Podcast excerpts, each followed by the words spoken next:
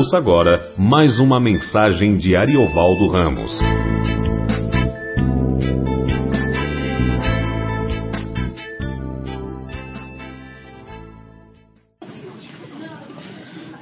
Ora, o nascimento de Jesus Cristo foi assim. Estando Maria, sua mãe, desposada com José, sem que tivessem antes coabitado, achou-se grávida pelo Espírito Santo. Mas José, seu esposo, sendo justo e não a querendo infamar, resolveu deixá-la secretamente. Enquanto ponderava nessas coisas, eis que apareceu em sonho um anjo do Senhor dizendo: José, filho de Davi, não temas receber Maria, tua mulher, porque o que nela foi gerado é do Espírito Santo. Ela dará à luz um filho e lhe porás o nome de Jesus, porque ele salvará o povo dos pecados deles. Ora, tudo isso aconteceu para que se cumprisse o que fora dito pelo Senhor por intermédio do profeta. Eis que a Virgem conceberá e dará à luz um filho, e ele será chamado pelo nome de Emanuel, que quer dizer Deus conosco.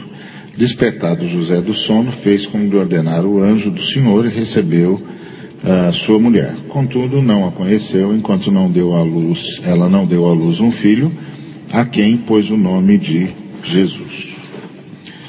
Muito bom. É, vamos orar.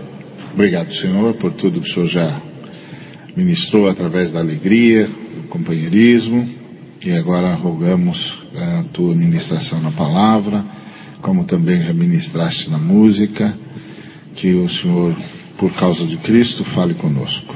Em nome de Jesus. Amém. Bom, é, esse aqui é o momento mais importante da história de Israel, né? E da história do mundo, que é o nascimento de Jesus. Aqui está se cumprindo os, o, o grande projeto, o grande, o grande, a grande promessa de Deus de que mandaria uma criança para salvar a gente. E está se cumprindo a promessa feita através de Daniel, que era a chegada do reino de Deus. E é, estão se cumprindo pelo menos duas é, profecias é, importantíssimas sobre Jesus, uma de que ele nasceria de virgem e outra que ele seria descendente de Davi. Para isso acontecer, ele precisou, Deus precisou de duas pessoas. Isso é um negócio interessante ah, como Deus aposta no ser humano, como Deus convoca seres humanos e como Deus trabalha com seres humanos.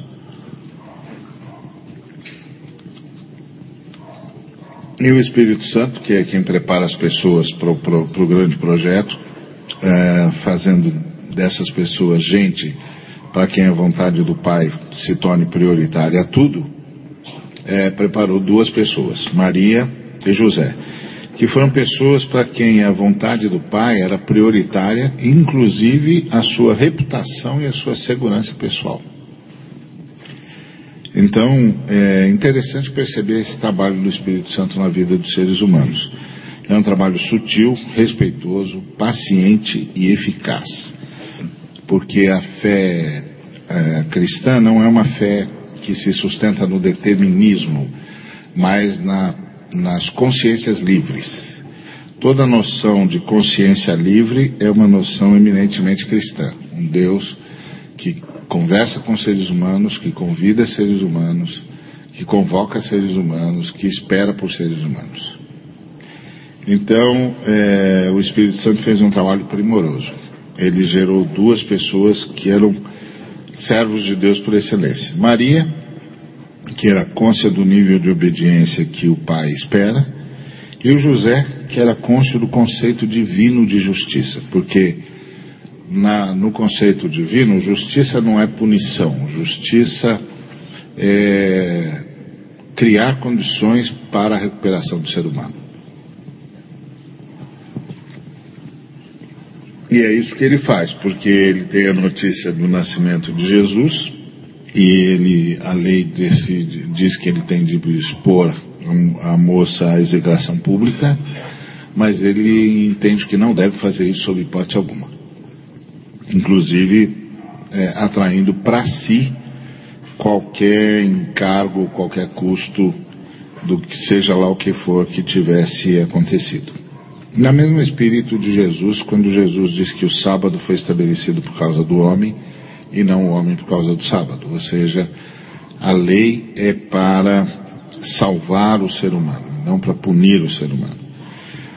Então tem dois caras aqui que Deus, através do Espírito dele, trabalhou e convocou e eles aceitaram a convocação de Deus de participar da história, da história da redenção. Isso é sempre muito rico. Uma, a, isso fala muito de Deus, que é um ser que não se impõe. Né? Deus não se impõe, ele convida. Convida, abre possibilidades e principalmente faz esse trabalho primoroso e sutil e eficaz de mostrando para a gente caminhos, possibilidades, opções e levando a gente a compreender qual é a melhor decisão a ser tomada. Agora, tem umas curiosidades em relação a essa decisão uh, do pai. Ele tinha a fidelidade sacrificial tanto de Maria quanto de José. Maria estava pronta a arriscar a sua própria reputação e José pronto a receber Maria sem pestanejar, sem titubear. Então, o problema de Deus não era a eh, ausência de fidelidade, nem por parte de Maria, nem por parte de José. Entretanto, é, Deus tomou algumas decisões curiosas. Por exemplo, Deus não esperou que eles se casassem primeiro. Podia. Podia. É, porque eles eram fiéis. Então, qualquer coisa que Deus pedisse, eles iriam fazer. E, e eles eram obedientes, como eles demonstraram, então não seria problema pedir a José que não conhecesse Maria, por exemplo, até que se processasse o ato divino e nascesse o Salvador. É, e José, inclusive, fez isso por decisão própria. A dificuldade com a transmissão do nascimento miraculoso também, se Deus tivesse optado por esperá-los se casarem, etc., dificuldade não ia mudar. Milagre é sempre difícil de explicar o tempo todo. Então, por que, que Deus não esperou? Por exemplo, isso pouparia Maria de muito comentário desairoso, né? Por que, que ele não esperou? Porque contando com a obediência deles, tanto de um quanto de outro, ele tomou a decisão que tomou. Porque Deus age no Kairos. Kairos é a invasão de Deus no Cronos. Cronos é esse tempo que a gente tem aí no relógio. Que diz pra gente, inclusive, que a gente tem cada vez menos tempo, não é? Porque o relógio não, não avisa o, o dia do amanhã, avisa que já foi. Não é? Você já perdeu 60 anos, no meu caso, por exemplo. É, usou bem, usou mal, já foi. E quando você vai chegando nessa fase em que você tem mais passado do que futuro, o relógio vai ficando cruel, né? o relógio vai dizendo para você, meu filho, veja bem, você não tem muito tempo. Aliás, a rigor ninguém tem muito tempo, né? Ninguém sabe quanto tempo tem, quem não sabe quanto tempo tem, tem muito pouco tempo. Então tem de usar muito bem, seja lá o que for, seja lá o que for fazer, faça agora. Se vai amar, se vai perdoar, se vai ajudar, o tempo é agora. Amanhã é uma aposta sempre. Né? Mas então Deus tem a fidelidade desse camarada, mas Deus age no Kairos. Kairos é a invasão de Deus no Cronos. É, é o que acontece no tempo em que algo tem de, de acontecer ou tem de ser feito. E o Kairos divino não leva em conta as circunstâncias. Se as, se as circunstâncias me são favoráveis ou não, se elas são. Ah, se elas abrigam ou não, não leva em conta isso. O Kairos leva em, tempo, em conta o ser humano se o ser humano está pronto para fazer o que tem de fazer. E se o ser humano está pronto para participar do que tem de participar. Então Deus invade a história. E isso é o Kairos. E é interessante pensar que, do ponto de vista da fé cristã, a vida passa a ser uh, um, o viver para o Kairos. Porque a vida passa a ser um meio.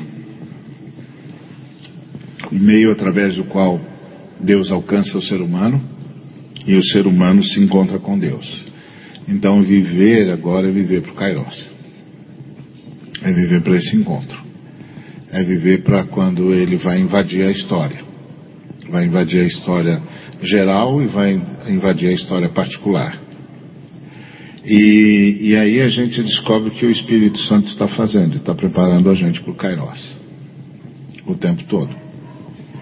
E esse princípio do Kairos é o princípio da, da revolução da mudança, da entrada na história para fazer o que tem de ser feito. Ele, ele é sempre feito por Deus através de seres humanos e com seres humanos. Né? Então, o Kairos divino leva em conta se o ser humano que escolheu está minimamente pronto, não se as circunstâncias sociais são acolhedoras ou não. É interessante que o, o se você fosse comparar, por exemplo, essa fala das Escrituras com o Ortega y Gasset, o Ortega y Gasset diz que a gente é o que é, eu sou eu nas minhas circunstâncias. A fé judaico-cristã diz você, você apesar das circunstâncias.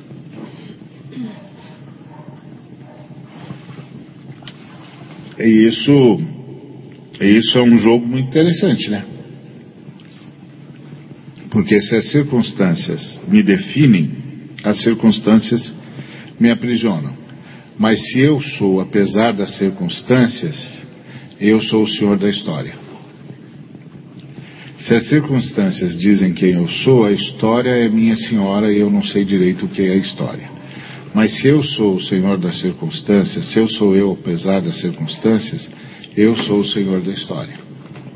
Eu sou o protagonista. Eu não sou prisioneiro. Então isso é legal. E, e Deus então age no Kairos, que é a sua invasão no Cronos, e que acontece no tempo em que algo que tem de ser feito deve ser feito. E o Kairos divino leva em conta o ser humano. Se o ser humano que ele escolheu está minimamente pronto, não se as circunstâncias lhe são ou não acolhedoras. A história do nascimento do, do Jesus, o Senhor, fala de um lado que o pai recebeu do Espírito parceiros de sacrifício, gente com quem ele pôde contar para fazer o que tinha de ser feito, na hora que tinha de se fazer. Gente que não estava preocupada em ser protegida, mas em obedecer. Gente que não se preocupava em ser reconhecida ou honrada, mas honrar. Gente que não se preocupava com a sua reputação, mas com a glória do Pai. Gente que não reagia ao medo, mas à fé. Fé que atua por amor ao Pai. Gente para quem ética e moral estão ligadas ao cumprimento da vontade do Pai e não aos conceitos humanos, por melhores que pareçam ser ou sejam. Então, é legal essa, essa passagem extraordinária, que é a inauguração da manifestação de um novo modo de vida, que a gente chama de reino de Deus, que é contrário à, lógica do poder e assume a lógica do serviço, é que, primeiro, Deus sempre vai contar com seres humanos. Segundo, Deus espera pelos seres humanos. Terceiro, Ele respeita seres humanos. Quarto, Ele, ele é, não faz a história a revelia do ser humano. O ser humano é protagonista. Então Deus reage ao ser humano. Ele espera. O trabalho do, do, do Espírito Santo é paciente. Por isso que o, o Pedro disse: Deus não está demorando, Ele está esperando vocês. Ele é longânimo, Ele está esperando vocês. Então, é, o grande desafio que a gente tem aqui é o convite que Deus faz a todos nós de participar da história com Ele. Uma história de transformação, uma história de, de mudança de padrões, mudança de paradigma, uma história de esperança, é, uma história que infunde a noção de consciência livre. Então queria deixar isso para vocês meditarem, é, para a gente meditar e é, atender o pedido de Deus que é vem fazer história comigo. Vem fazer história para o bem da humanidade comigo. Esse é o convite de Deus para todos nós. Amém?